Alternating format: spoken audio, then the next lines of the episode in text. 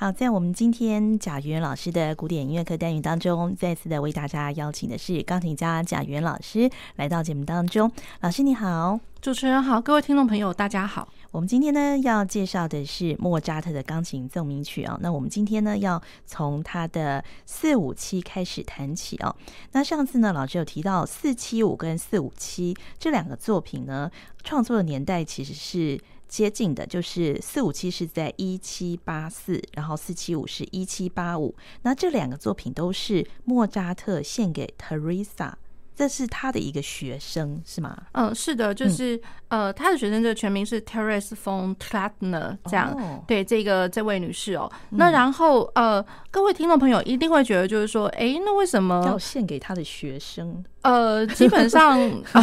这个嘛，就就这很难说啦。就搞不好他学生的可能是出身比较好一点啊，或者说有资助他，或者说怎么样，或者说他心目中有这这么一个人啊之类的。好，那然后呃，他那个 Fantasy 跟 Sonata 哦，那听众朋友可能会觉得说好怪哦，那我为什么 Fantasy 要放前面？因为他又在呃后面那一年。就是写，就是写作创作年代是对，然后四五七是明明就在前面一年，对对。那所以就是说，呃，因为刚刚讲说他在出版的时候是放在一起的，嗯，那出版的话，那呃，就是我们目前的一个就是呃猜测啦，就会是觉得就是说，哎，那因为四五七它是一个正正规规的奏鸣曲，嗯，那然后四七五的话，它是 Fantasy。那 Fantasy 的话，它又不分乐章，而且我们刚刚呃，就是在之前的节目里面可能有听到，就是它它大概呃十多分钟，那然后它有好几个段落，五个段落左右。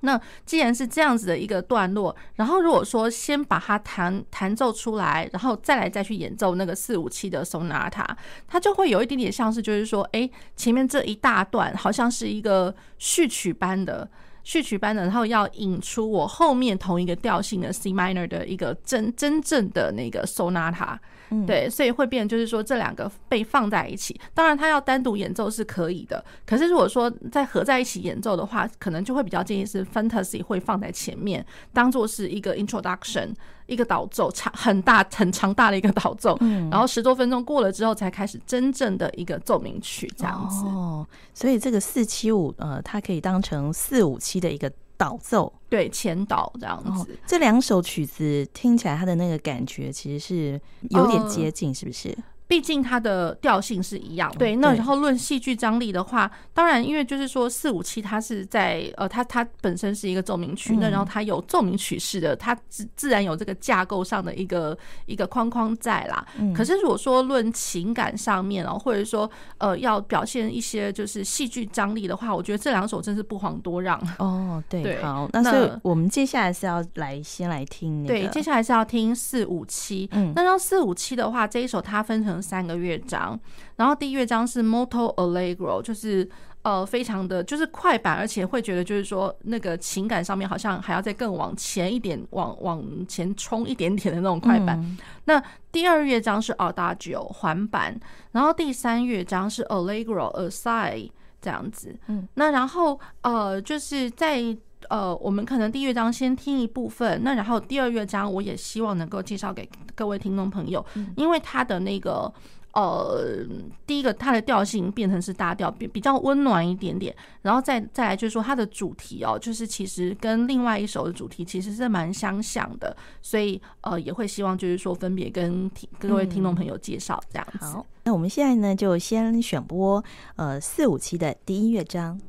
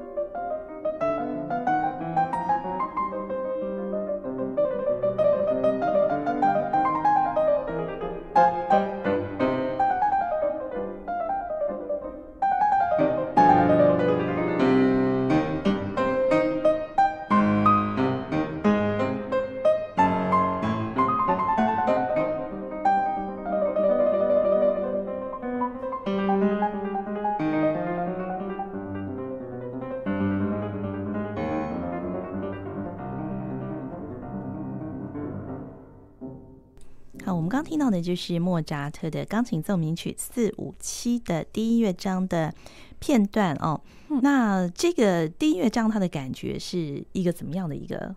感受？呃，我觉得第一个就是它呃方向感是非常明确的。嗯，那然后更尤其哦，就是说在它独特的，就是它一开始哒哒哒哒哒。滴滴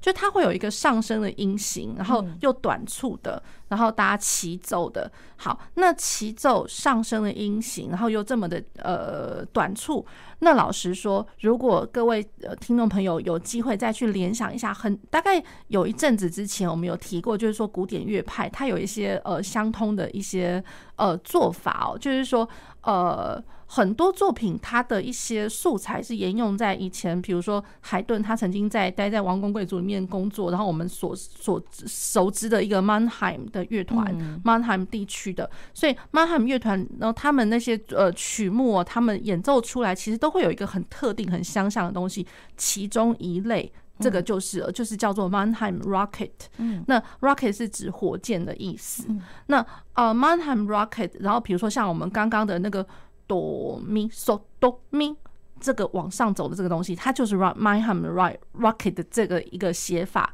那嗯，再过来，如果说各位听众朋友去想想看哦，在贝多芬，那贝多芬他的作品啊，Opus Two Number One，就是一开始呃，应该学习音乐的呃，就是爱好者，大家一开始应该都会谈到这一首呃 F 小调，哆发啦哆发啦怎么样？哒梆梆梆梆，对，然后这种东西，对，那这样子的一个做法也是一样，就是右手它会有一个呃跳进的往上走的，就是很有方向感的一个一个跳动的一个，这个也就是 Mannheim Rocket 的一个另外一个呈现的方式。嗯，所以其实就是正好它这个呈现了，它又是在乐曲的一开始的地方，所以就会可以就很容易就让让大家去联想得到。嗯，那然后再过来就是说。呃，以这一首曲子哦，跟那个贝多芬的一个联想，在第二乐章，在这个 Mozart K 四五七的第二乐章，其实又还有另外一个例子。那好，那。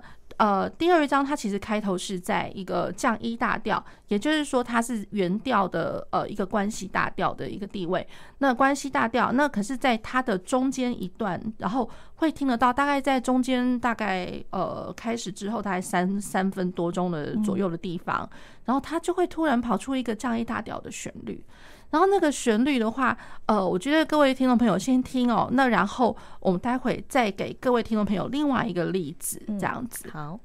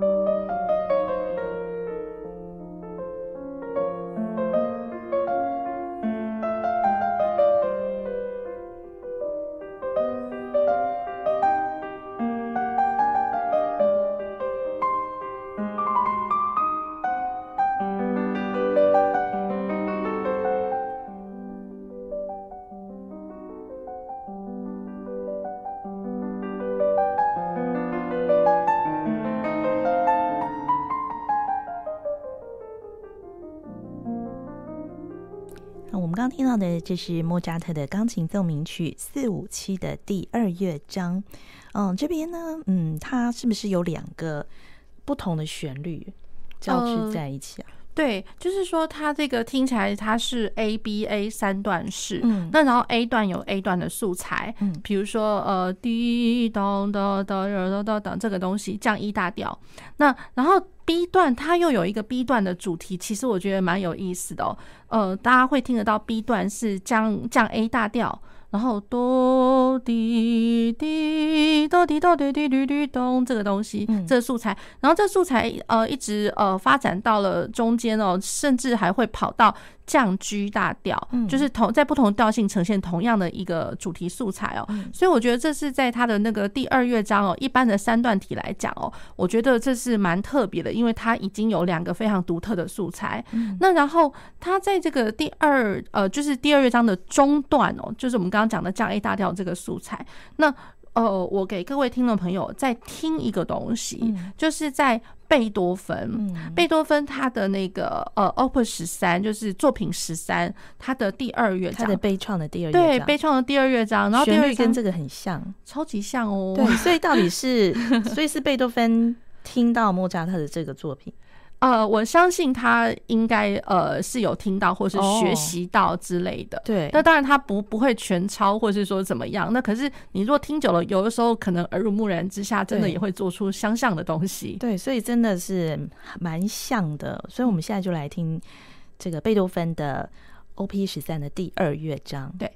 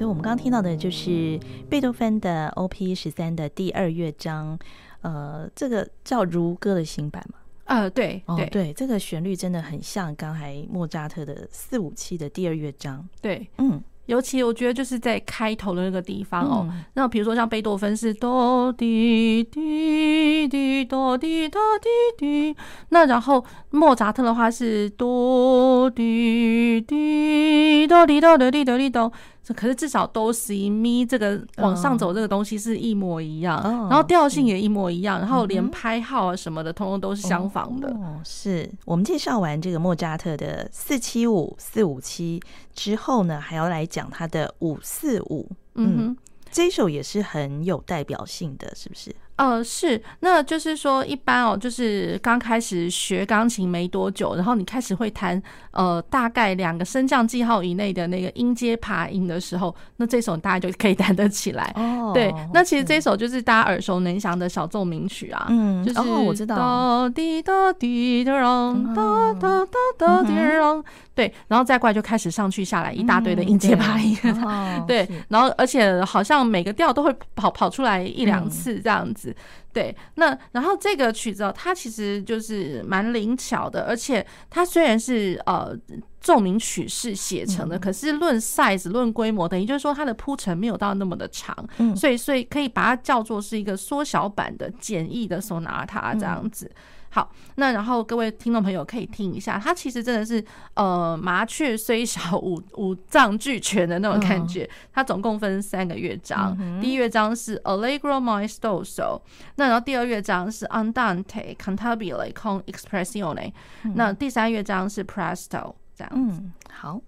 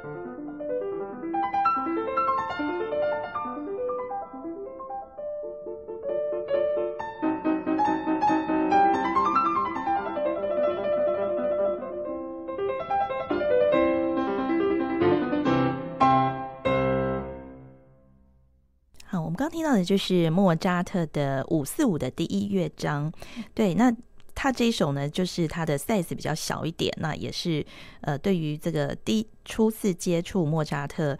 奏鸣曲的朋友来说，是一个入门的曲子。呀，yeah, 就是。哦呃，可能在弹奏技法上面的话，呃，不见得是非常入门啦。可是就是说论，论论认识、欣赏音乐、欣赏莫扎特的时候，他的确是非常入门，嗯、因为大家耳熟能详的这个旋律，就要忘也忘不了。对对。那然后，呃，我觉得他呃，就是小虽小，然后可是他的第二乐章又有另外一个，就是跟另外一首曲子很相通的地方哦。嗯、对，那这首曲子是一七八八年。那然后，呃，我之后要提出来那个。例子是一七八四年，所以也就是说，莫扎特都是莫扎特自己做的哟。那可是他的第二乐章的那个主题，大家先听听看。嗯，那然后他其实这个主题就是从他稍早他的那个呃歌剧《Don Giovanni》来的。嗯，那我们现在呢，就先为大家选播五四五的第二乐章。嗯。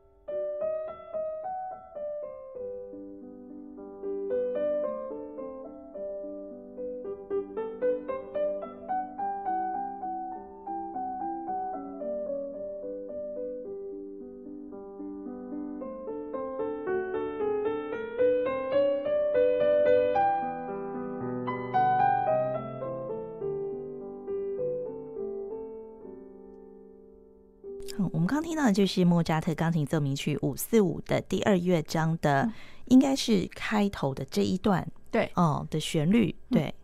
然后它的那个开头这个旋律哦，它其实呃有一个名字，就是说它的名字我我念一下，就叫叫做 Dalla Sua Pace。那这个呃翻译成中文哦，它其实它的它就叫做唯有他的心情平静，或者是说呃另外有一个有有人这么翻啦，就是呃他写说呃我的快乐建筑在他的安好之上，嗯，对，那个他就都是女生的那个他啦，嗯，对，就是男生对于女生讲这样子。好，那然后这个旋律哦，其实大家就会去联想到，诶，那他之前的一个呃，他歌剧里面的一个 aria 咏叹调哦，嗯、那 aria 他这个是从 Don Giovanni 也是莫扎特他自己写的歌剧 Don Giovanni 来的，嗯、对，那所以我想要给各位听众朋友也听一下 Don Giovanni 里面的 Dalla Sua Pace，嗯。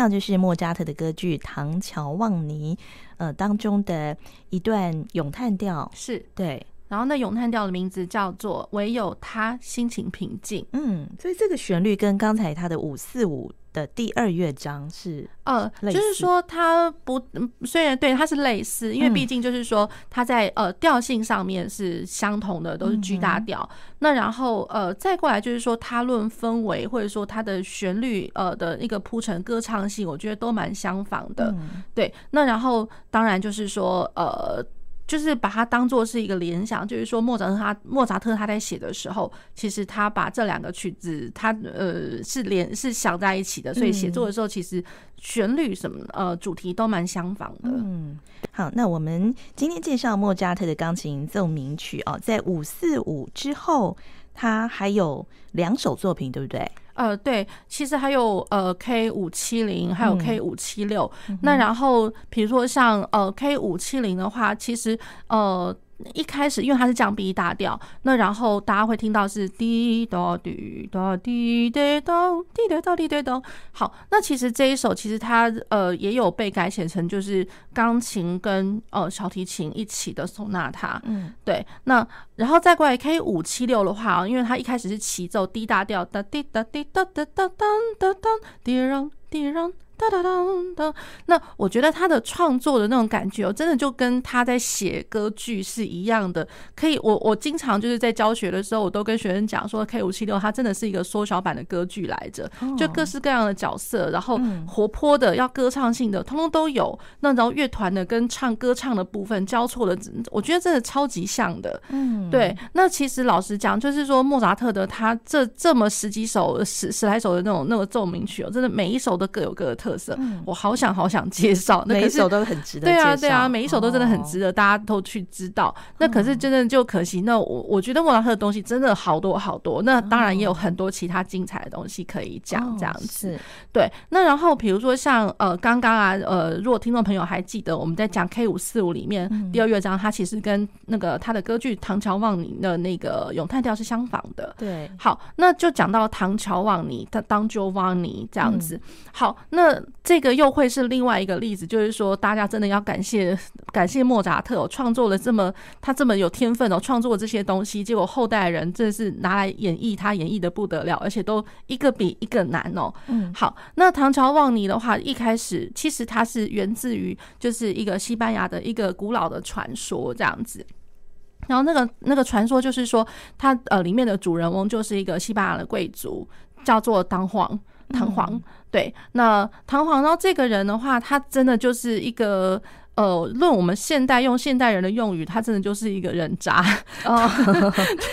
对对，因为为什么呢？他真的是到处拈花惹草，嗯、看到女生就看到一个爱一个，嗯、那甚至他已经爱到一个好像就是麻痹的一个地步。他不是说真的爱，他只是就是感觉上到最后变就是似乎全部女生都变成是他的玩物的那种感觉。所以他这个剧情是莫扎特取材自。这个传说其实老是一个传说，对。可是老实说，就这是传说，大家就是嗯，它就是一个传说而已。那可是这样子的一个剧情，然后到了一六二五年的时候，其实是有一个呃呃作家，就是那个 Molyneux，然后他把他呃。呃，就是把它写成一个真正的一个故事的文本，嗯，对。那所以就是说，其实有一个源头啦。那当然不见得就是说，呃，莫扎特他写的这个 Don Giovanni 的那个剧本，完完全全都是从那个来。更何况剧本也不是莫扎特写，是他的另外一个朋友写的。对。那我们很难讲，就是说他是直接从那个故事文本来。可是至少那个那个古老那个传说是有的。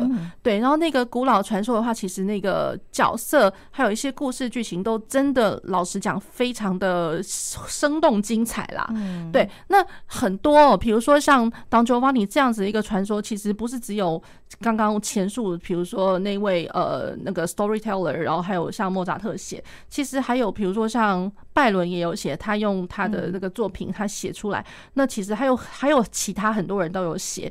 那可是有些人哦，他们在写 Don Giovanni 的这样子一个剧情的时候，他们可能是怎么讲啊？呃，想要想要扬善的话，感觉上呃好像也没多少善的东西可以讲啊，因为它就是一个精彩的一堆故事这样子，对，一堆就是男生跟女生这样子。那可是呢，有些人都会想要把最后他悲惨的那个下场给给应给拉掉，对。那可是莫扎特他写的《Don Giovanni》的话，他其实就是当然有他很精彩的部分呐，然后就讲到 Don Giovanni 如何的拈花惹草，那可是呢。他到最后，最后他因为 Don Giovanni 是一个他他的下场非常悲惨，就是呃。呃，这样来讲啊，就是我我稍微简单的来讲一下他的故事了，就是说他去惹到了某个就是骑士呃骑士长的一个女的的女儿，然后呢，他就是想要呃去追这个女儿的时候，都被那个骑士长发现，然后就是那个女儿的那个父亲发现了，父亲就很生气啊，然后跟 Don Giovanni 有一场决斗这样子，然后 Don Giovanni 就把他那个父亲给杀掉了。哦，对，然后杀掉完了之后呢，就是他们当然就是在一些其他的一个宴会的场景，当然 Don Giovanni 又要。去到处拈花惹草去了，可是一个因缘际会之下呢，就是一个场景，他他跟他的那个呃他的随从哦，就一路走走走走到一个坟场，走到外面的坟场，然后坟场他就看到一个石碑，他居然觉得说天呐，有一个地方好奇怪，那个石碑居然会讲话哦，然后那讲话就没想到其实就是那个呃那个女儿的那个父亲哦，被杀掉的那位父亲，他的幽灵就是在那个石碑之上，嗯，对，那所以基本上就是他发现是那个其实是幽灵在跟。跟 Don Giovanni 在讲话，嗯，那可是 Don Giovanni 想想，算了，那我还是邀请你跟我一起共进晚餐吧，这样子。那所以当然那个幽灵就很开心的就跟他一起共进晚餐。可是后来他就找到一个机会呢，就是呃，其实幽灵他希望 Don Giovanni 能够改过向善，不要再这么坏了，这样子。嗯。对，那然后呢，Don Giovanni 就呃勉为其难，可是他就呃这样子。那后来幽灵他一生气，他就就说：“那我现在跟你握个手。”然后握个手就就把 Don Giovanni 给拉到地狱去了。哦，对，所以其实这个就是一个最终最终是一个不好悲悲悲比较悲剧的一个剧情啦，这样子。对，所以他是蛮残酷的一个现实。那莫扎特他其实哦，大家不要想说他的歌剧好像通通都是开开心心啊，都是喜歌剧什么的。可是虽然来讲这样子一个歌。歌剧算喜歌剧，然后他也蛮邪虐的。我老实说，因为他就是到最后悲悲剧的时候，莫扎特仍然是把这个悲的不好的东西给他写出来，所以他其实就是讲说，人就是始终都会善有善报，恶有恶报，所以他就认为说，当 Giovanni 这样子的一个恶人哦，不管他前面怎么样，他以。仍然是要得到该有的一个报应，这样子。好，那所以他这个剧情就就如此的精彩喽。然后不管他的故事演到什么样的一个场景，他都会有相对应的，比如说有咏叹调啊，有一些宣叙调啊。然后该是最后这个呃，就是悲剧的一个剧情啊，也有一个死亡的一个咏叹调这样子。对，然后这这么多这么精彩的一个素材哦，然后莫扎特写一写，然后到最后呢，其实在他其后其后，比如说肖邦，还有李斯特。他们都写了都都写了那个唐璜当 Giovanni，比如说像肖邦，他的他在十七岁的时候，嗯、那因为基本上肖邦他一八一零年一八一零年出生，那十七岁的时候也不过在一八二二七年左右的事情。然后他很年轻的时候，他的作品第二号，也就是真的是很前面，超级前面，Opus 二，他的作品啊，他就写了一个 Variation，就是他是建立在于就是在这个 Don Giovanni 的这个歌剧上面，其中的一个咏叹调的一个一个主题。唐璜的变奏曲嘛？呃，唐璜变奏曲基基基本上不是，他的那个曲名叫做 Don Giovanni 哦，唐乔望。其实它是 based on Don Giovanni 里面的哦，就是它的一个、嗯、呃一个咏叹调的一个、嗯、对，然后呢，咏叹调它的名字叫做 Si darem la mano。那也就是说，我牵起你的小手，这样子，我牵起你小手。那基本上，这个这一段咏叹调牵起那个小手，也就是说呢，是 Don Giovanni 他开始要把妹了。